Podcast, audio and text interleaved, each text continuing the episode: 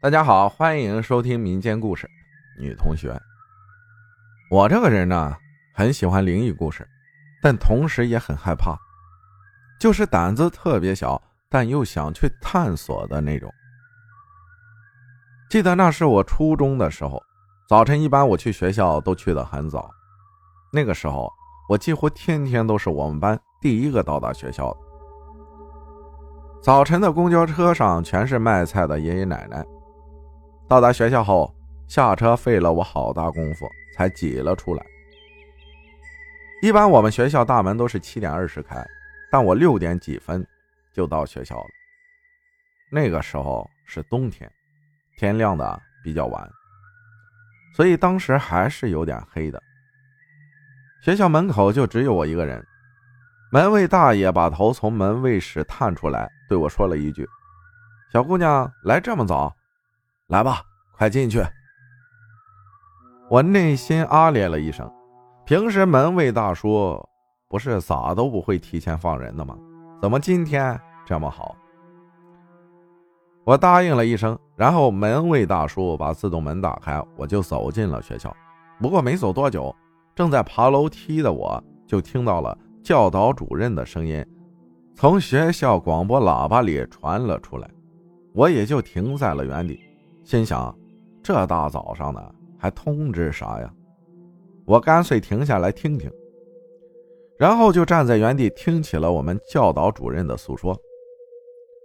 我听说昨天晚上就寝之后，有人看到鬼了。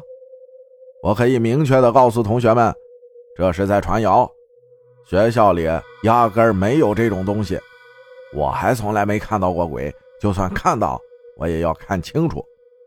所以，以后谁要是再在学校里提起这件事儿，立马开除，严惩不贷。我一愣，有人看到那玩意儿了。教导主任那严肃的声音再次响起，不过我却没有心思再听下去了。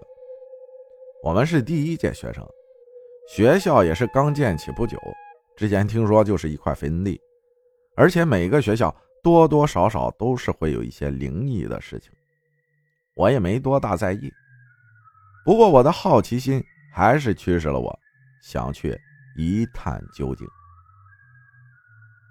等到住校生吃完早饭，我跑去问我住校的闺蜜，问她学校寝室昨晚到底发生啥了。她看了看周围，把我拉到教室的座位上坐了下来，然后悄咪咪的告诉我。我和你说呀，昨晚四楼的宿管阿姨看到了不干净的东西，说是半夜起来查寝，看看哪个寝室的学生还在讲话或者玩手机的，就拿着手电筒去看，结果在楼道看到了一个穿红色睡衣的女同学站在楼梯口，然后那个宿管阿姨就问：“你是哪个宿舍的？大半夜怎么还不睡觉啊？”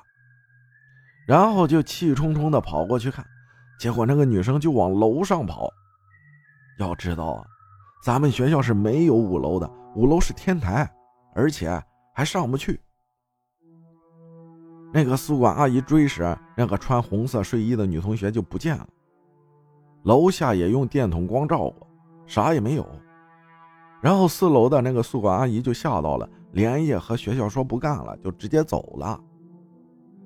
闺蜜说完，还忍不住的打了个哆嗦。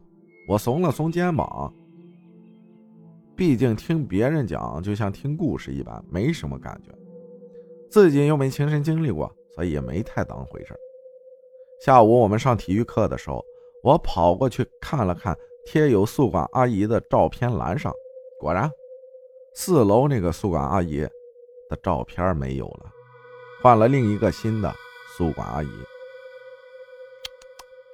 以为这事儿啊就这么过去了，但事情貌似才刚刚开始。一直到初二上册，我住校了。那个时候我们离期中考试还有几天，不过我们当时都比较喜欢看小说，言情的、悬疑的都有。然而之前喜欢看言情的我，最近却和男生们一样，迷上了《十宗罪》。我们班一下子就渐渐兴起了这波风云。当时我看的是二，然后好像是无意间翻到了一页，上面写了一些绝对不能搜索的东西，然后我的视线就落到了那个“红嫁衣”那几个字上。我当时就特别好奇，反正都是星期五了，回家搜来听听，看看到底有多恐怖。放学回到家后，我立马拿出手机百度了一下，看到“进去”两个字后，我愣了一下，没有急着点开，而是思索了一番，到底要不要听呢？但终究我的好奇心战胜了害怕，我还是点了播放。是一个女生唱的，曲调凄惨悲凉。缓慢诡异，让人听了不由得起了一身的鸡皮疙瘩。然后不知道过了多久，音乐终于停了下来。我慢慢摘下耳机，现在的我后悔万分，干嘛手贱去点呀？现在满脑子都是那个歌曲的歌词，还总感觉身后有人盯着我看一样，凉飕飕的，非常不舒服。那一夜我彻底没睡。一直熬夜熬到了天亮，直到去学校，我也是一样，没怎么睡觉。最近几乎都是接近失眠的状态。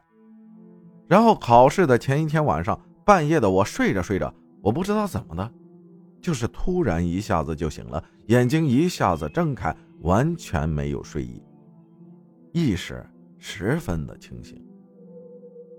我拿出枕头边的手机，凌晨两点半，我摸了摸额头。现在完全睡不着，干脆就听歌催眠睡觉吧。刚把耳机插上，寝室外的声控灯就突然亮了起来。我立马把手机藏到枕头底下，以为是宿管阿姨来查寝的。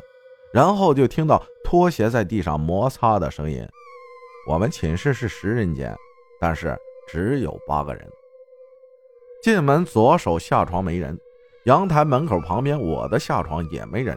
那个声音就一直朝我的床走过来，我当时也没多想，以为是宿管发现我带手机要来没收我的手机，我就假装睡觉，闭上眼睛一动不动，试图想糊弄过宿管阿姨。那个人却慢慢的爬上了我的床，我一下子愣住了，宿管咋还爬床上来着？但下一秒我就意识到了不对。这绝对不可能是宿管，他站在我旁边的爬梯上，手伸进了我的被子，我被凉的一激灵，因为他摸到了我的腰。那冷不是一般的冷，就是那种刺骨的冷。我还听到了一种呼吸声，说不出来是啥感觉，反正就是很奇怪。我当时已经被吓得失声了，不敢叫也没动，虽然没动。但头一直在冒冷汗，然后我就想起我奶奶经常对我说：“遇到脏东西的时候，你骂他就可以了，骂得越难听越好。”我就在心里问候了他祖宗十八代，希望他快点走。我可不希望他吓我，不希望明天的考试被考砸了。然后他就把手抽了出去，我听到他下床的声音，松了一口气，吓死我了。我微微眯起眼睛，撑起点身子望了望，那是一个不高的女生，有点微胖，头发很长，浑身黑漆漆的，看不到身子。她就靠在我朋友的床头，我眼睛一下子就瞪大了。好家伙，我真看到了！他没有回头，直接往门外走出去。门外的声控灯是亮着的，话说人出去后，应该是可以看得更清楚了。但他出去后直接右拐，声控灯照在他身上还是看不清楚，黑漆漆的，只能看得出一个大概的轮廓。我人傻了，就这么看着他走过去。等他走后，灯就熄灭了。就在那一瞬间，我哭了出来，眼泪夺眶而出，没有发出声音。我本来就胆子小，还这么吓我。我擦干眼泪，裹紧被子，一直熬到了天亮。第二天，我问了宿管阿姨，她有没有查寝？她说有，不过是在一点钟查的。查完，她就去睡觉了。我又问了问旁边三零一寝室的女同学，因为他们经常到我们寝室睡觉，但他们说自己没有来过我们寝室。我就把这件事给宿管说了，然后说想看监控，他点了点头。我同寝室的同学和闺蜜听了之后也吓了一跳，不过他们做了一件让人非常想笑的事，他们说要帮我抓鬼，说是抓到他就把他胖揍一顿。我笑了笑，没有说话。到了晚上，那些个说要帮我抓鬼的女生，个个睡得打鼾声铺天盖地。我和闺蜜睡一张床，不敢再一个人睡了。不过她好像再也没来过了。不过我没像众多听友一样没有生病发烧之类的问题，反而活蹦乱跳的。不过这件事之后，的确给我留下了不小的心理阴影，导致我现在一直不敢一个人睡觉。然而我的奶奶就特别烦。为了给我壮胆子，跑到别的房屋里睡觉。为了不让我和他一起睡，还把自己的房门锁了起来。那一个星期，我几乎没睡，眼睛黑得像熊猫一样。从那次之后，我奶奶怕我再干那不睡觉的蠢事，也没有想着给我壮胆子了。之后，我想了想，也许是哪个寝室的女同学半夜梦游摸到了我的床上，结果发现不是自己的床，然后就走了。但疑惑的是，我之后去问宿管阿姨，她一直不给我看监控，然后就是找借口说学校这样忙那样忙，没空给我看监控，然后这件事就不了了之了。这是让我疑惑的地方。这世界上有很多科学解释不了的东西，不信但也要心生敬畏。各位看官老爷们，就当听个故事就成。感谢张分享的故事，谢谢大家的收听，我是阿浩。咱们下期再见。